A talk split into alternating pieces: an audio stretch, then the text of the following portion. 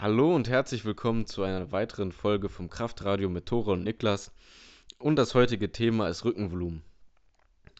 Denn nicht umsonst steckt. denn, denn nicht umsonst kommt Bankdrücken vom Wort Rücken. Tore, magst du mal anfangen mit dem Thema?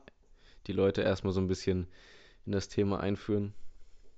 Heute sprechen wir darüber, wie mehr Rückenvolumen für stärkere Lifts helfen kann. Vor allem darüber, in welchen Bewegungen vermehrtes Rückenvolumen den Kraftsportler unterstützen kann, aber auch wie oder welche Muskulatur allgemein mehr trainiert werden sollte.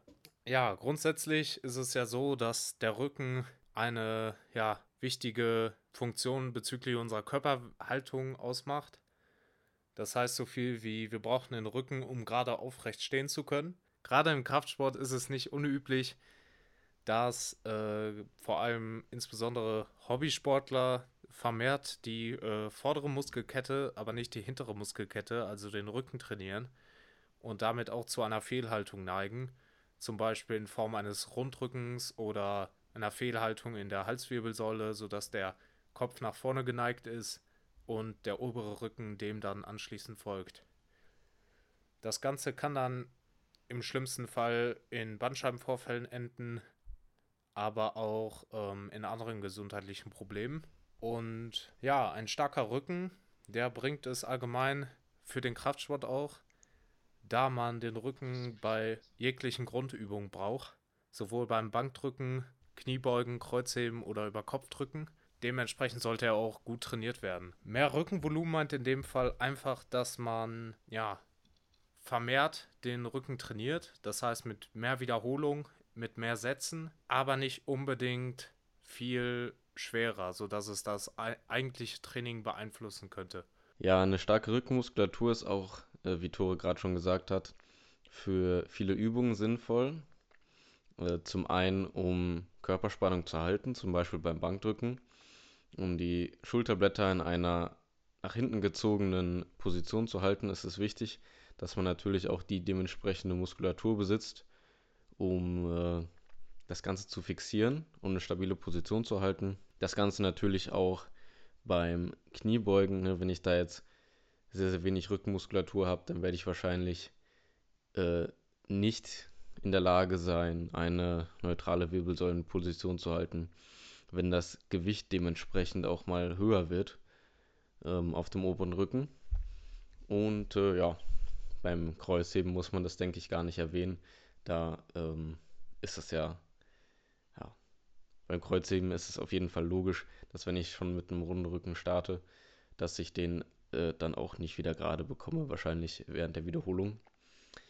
Wobei man allerdings auch sagen kann, ähm, dass jetzt ein runder Rücken nicht unbedingt ein Zeichen von einem schwachen Rücken ist. Man kann ja auch gerade beim Kreuzheben das äh, dazu einsetzen, weniger Weg zu haben, wenn man jetzt ein, eine gezielte Krümmung in der Brustwirbelsäule benutzt, um weniger Weg zu haben. Aber das sei mal außen vor gestellt. Also es geht jetzt darum, dass ähm, man natürlich auch eine dementsprechende Kraft für den Lockout, ähm, ja, generell halt für die ganze Bewegung braucht, um äh, das Gewicht halten zu können und die Schultern dann ähm, hinten zu fixieren. Genau.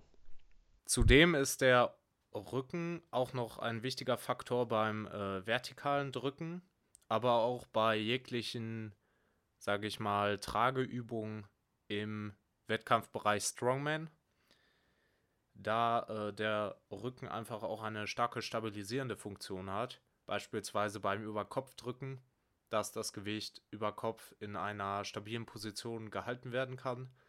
Bei ähm, ja, Trageübungen, sage ich mal, wie Farmers Carry, äh, sprich Farmers Walk, Sandbag Carry und all diesen Sachen, ist der Rücken natürlich auch von enormer Wichtigkeit, da einfach der Rücken auch hier wieder dafür sorgt, dass das Gewicht überhaupt gehalten werden kann. Beispielsweise der Nacken der obere Rücken, dass das Gewicht am Körper bleibt und auch, dass die äh, ja, Schulter sozusagen am Körper bleibt. Da wir nun die Wichtigkeit des Rückenvolumens für die Grundübung besprochen haben, können wir auf die Rückenmuskulatur vereinzelt eingehen. Diese unterteilen wir heute einfach mal grob in den Rückenstrecker, der, wie der Name schon sagt, den Rücken streckt, also für eine aufrechte Körperposition, vor allem im unteren Rücken halt sorgt. Ähm, den Trapezmuskel, der dafür sorgt, für Stabilisierung im Schulterblatt, insbesondere Schulterblattkontraktion, dass du die Schulter nach hinten ziehst. Genauso wie die Rhomboideen. Zusätzlich dazu noch den Latissimus dorsi, der auch dafür sorgt, dass die Schulter nach unten und hinten gezogen wird. Und die Rotatorenmanschette könnte man auch noch als Rückenmuskulatur sehen, da die für ja, äh, Außen- und Innenrotation der Schulter sorgt und dementsprechend auch dafür, wie die Schulter steht, das heißt hinten oder vorne. Gehen wir doch mal zuerst auf die Rückenstreckermuskulatur ein. Der Rückenstrecker, der wird vor allem bei der Kniebeuge und beim Kreuzheben benutzt oder gefordert. Dort sorgt er halt dafür, dass der Rücken äh, statisch bleibt und wie der Name schon sagt, der Körper sich strecken kann, sodass man den, die Übung vollenden kann in einer Streckung des gesamten Körpers im Falle des Kreuzhebens und auch beim, bei der Kniebeuge. Genau, also der Rückenstrecker verhindert hier vor allem äh, statisch eine Beugung der Wirbelsäule und äh, sorgt dementsprechend für eine durchgehend neutrale Position, genau. So, dann haben wir einmal den Trapezmuskel, den können wir in drei Anteile unterscheiden. Einmal den unteren, den mittleren und den oberen Anteil.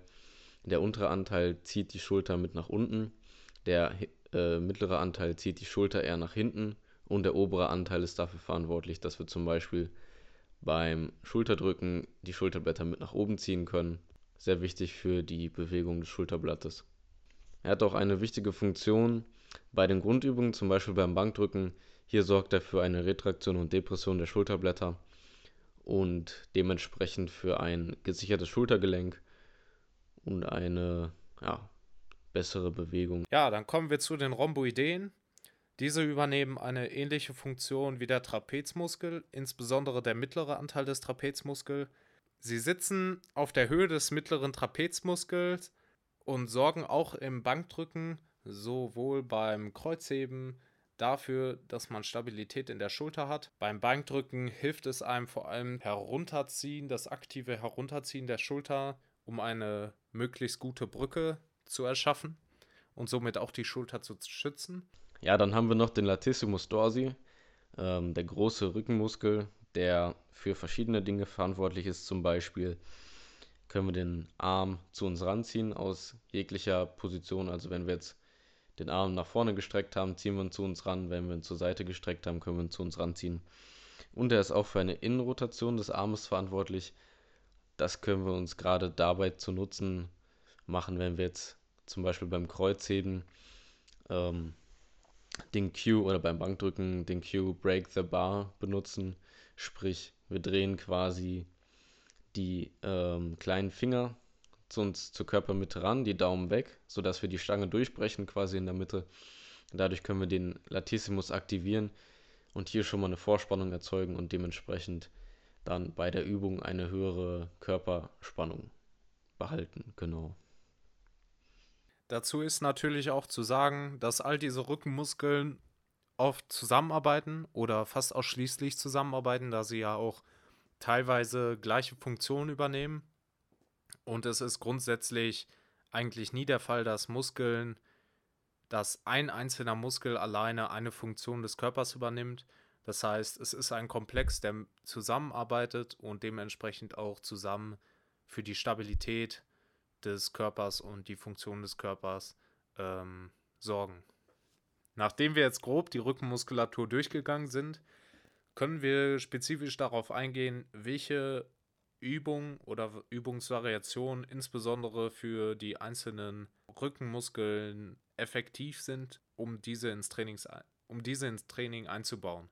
Lass uns mal mit den Rückenstreckern anfangen. Wie bereits gesagt, übernehmen die Rückenstrecker insbesondere eine wichtige Funktion beim Deadlift, aber auch bei der Kniebeuge. Dementsprechend ist es sinnvoll, diese auch spezifisch in dieser Bewegung zu trainieren. Da führen sie insbesondere die Streckung des Oberkörpers aus, in Kombination natürlich mit den Beinbeugern und dem Gesäßmuskel. Übungsvarianten hier wären für das Kreuzheben, aber auch für die Kniebeuge effektiv. Ähm, beispielsweise rumänisches Kreuzheben, Stiff Leg Deadlift, aber auch weniger spezifische Übungen wie Rückenstrecker an einer 45 Grad Maschine oder an einer 90 oder an einer 90 Grad Rückenstreckermaschine, sprich eine Isolierung des Rückenstreckers für mehr Volumen ohne deutlicher Zunahme von Ermüdung. Willst du noch was ergänzen? Ja, das kann ich, das kann ich nur bestätigen. Ich würde auf jeden Fall erstmal primär Kniebeugen, Kreuzheben machen und ähm, wenn ich dann noch das Volumen ein bisschen erhöhen möchte, dann mit zum Beispiel Romanian Deadlifts ergänzen oder zum Beispiel ähm, ja, Hyper-Extensions an dem Gerät. Da kann man sich ja, ja mehrere Varianten ausprobieren und gucken, womit man am besten klarkommt. Auf jeden Fall so eine isolierte Bewegung, die jetzt nicht großartig erschöpfend ist fürs zentrale Nervensystem, da man ja schon meistens eine hohe Vorermüdung durch äh, Kreuzheben oder Kniebeugen hat. Äh, was ich da zum Beispiel auch noch sehr gut finde, ist, da kann man mit einer Übung zwei Fliegen mit einer Klappe schlagen. Und zwar sind das die Snatch Grip Romanian Deadlifts zum Beispiel. Durch den Snatch Grip habe ich einen dementsprechend relativ weiten Griff. Und äh, es fällt mir auf jeden Fall viel, viel schwerer, einen geraden, neutralen Rücken zu behalten, als wenn ich jetzt einen normalen Griff benutze. Und da kann ich hier direkt meinen unteren Rücken mit bearbeiten durch die äh, Romanian Deadlifts und den oberen Rücken durch die Variation im Snatch Grip. Also das ist eigentlich so meine Lieblingsübung, vor allem wenn man jetzt sich äh, nicht, sage ich mal, vier, fünf Übungen raussuchen möchte, um jetzt alle unterschiedlichen Muskeln zu bearbeiten, sondern man möchte einfach ein, zwei Übungen noch mit reinnehmen, um das Ganze umfassend abzudecken. Da finde ich, ist das immer eine ziemlich gute Variation. Äh, ja, damit hätten wir jetzt schon mal erstmal den unteren Rücken abgedeckt, teilweise auch den oberen Rücken schon. Für Latissimus Muskulatur lassen sich da ganz klassisch die Pull-ups oder auf Deutsch Klimmzüge empfehlen oder Latzug-Variationen ähm, für die Rhomboideen und im mittleren Trapez kann man Rudervariationen jeglicher Art nehmen. Ähm, hier kann man allerdings nochmal unterscheiden, ob man im Unter- oder im Obergriff das Ganze ausführt. Im Untergriff hat man die Handfläche nach oben zeigen, im Obergriff den Handrücken nach oben zeigen hat äh, den Effekt, dass man entweder die Ellenbogen etwas weiter nach innen oder nach außen rotiert hat. Und je weiter ich die Ellenbogen nach innen rotiert habe, desto mehr kann ich den Latissimus benutzen. Je weiter ich sie nach außen rotiert habe, desto mehr bzw. desto weniger kann ich ihn einsetzen und muss mich hier dementsprechend mehr auf die Rhomboideen und die mittlere Trapezmuskulatur konzentrieren. Und dann hätten wir noch den Bereich hintere Schulter, ähm, den man mit Butterfly Reverse etc. am besten trainieren kann. Rhomboideen einfach mit Innen-Außen-Rotation am Kabelzug, am besten nicht mit Kurzhanteln, es sei denn, man liegt auf der Seite. Und die typische Bewegung für den oberen Anteil des Trapez, ähm, da hätten wir jetzt hier die sogenannten Shrugs. Ähm, der eine oder andere wird es kennen. Ja, das ist so eigentlich mit die wichtigste Übung nach Bizeps Curls und Bankdrücken. ja, genau. Dazu möchte ich auch noch sagen, dass ich selber auch die Snatch Grip Deadlift sehr mag. Auch aus den genannten Gründen, dass man einfach den oberen und unteren Rücken zeitgleich effektiv trainieren kann. Und gerade auch durch diesen Snatch Grip muss man ähm, ja, dementsprechend tiefer runter. Also ich selber, ich mache auch gerne Snatch Grip Deficit Deadlifts. Das heißt, durch den Snatch Grip, dadurch, dass ich weiter greife, muss ich meinen Oberkörper weiter nach vorne beugen. Und durch das äh, Deficit muss ich zudem noch weiter heruntergehen, um überhaupt an die Stange heranzukommen. Und dementsprechend erhöhe ich damit deutlich meine Range of Motion und trainiere, ja, wie bereits gesagt, verstärkt den unteren und oberen Rücken. Ja, ich würde dazu auch noch gerne was ergänzen. Wie bereits gesagt, den Trapezmuskel. Dafür eignet sich genauso wie für den Latissimus und die Rhomboideen Rudern. Ich stimme da auch voll zu, dass man äh, Klimmzüge ergänzend machen kann. Ich denke aber hierbei sollte auch Wert auf einen Ausgleich gelegt werden, dass man nicht zu viele Klimmzüge macht und zu wenig rudert, da insbesondere auch durch Klimmzüge auch eine Fehlhaltung entstehen kann. Das sieht man vor allem bei Leuten, die ihr Rückentraining fast nur auf Klimmzüge ausbauen, aufbauen und dementsprechend dann später auch eine Fehlhaltung haben, indem die Schulter nach vorne kommt.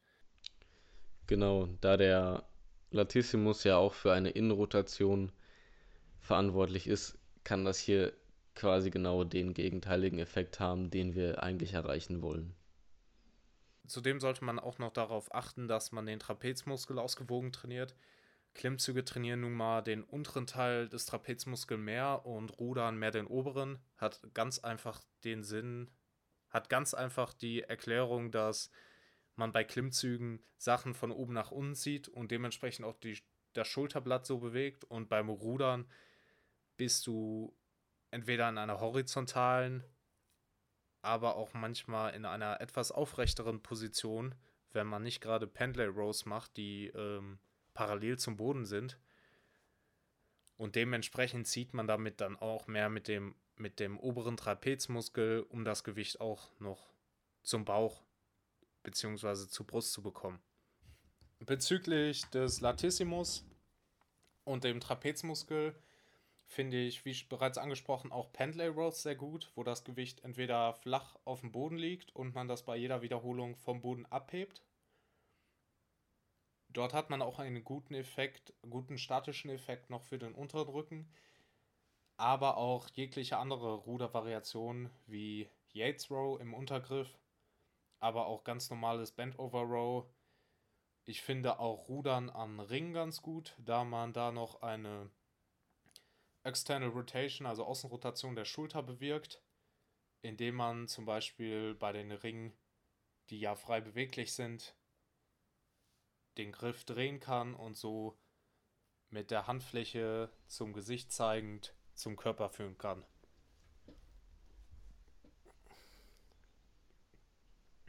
Ja, zu den Rhomboideen ist vielleicht auch noch zu sagen, dass ich selber Klimmzüge im weiteren Griff und äh, mit Handrücken zum Gesicht zeigend äh, präferiere für den Latissimus hingegen mehr die Chin-Ups, die auch mehr den Bizeps ansprechen, aber meiner Meinung nach auch mehr den Latissimus, das heißt Handfläche zum Körper zeigend und engerer Griff, sodass man sich, sodass man die Stange mehr zu dem Körper selbst zieht.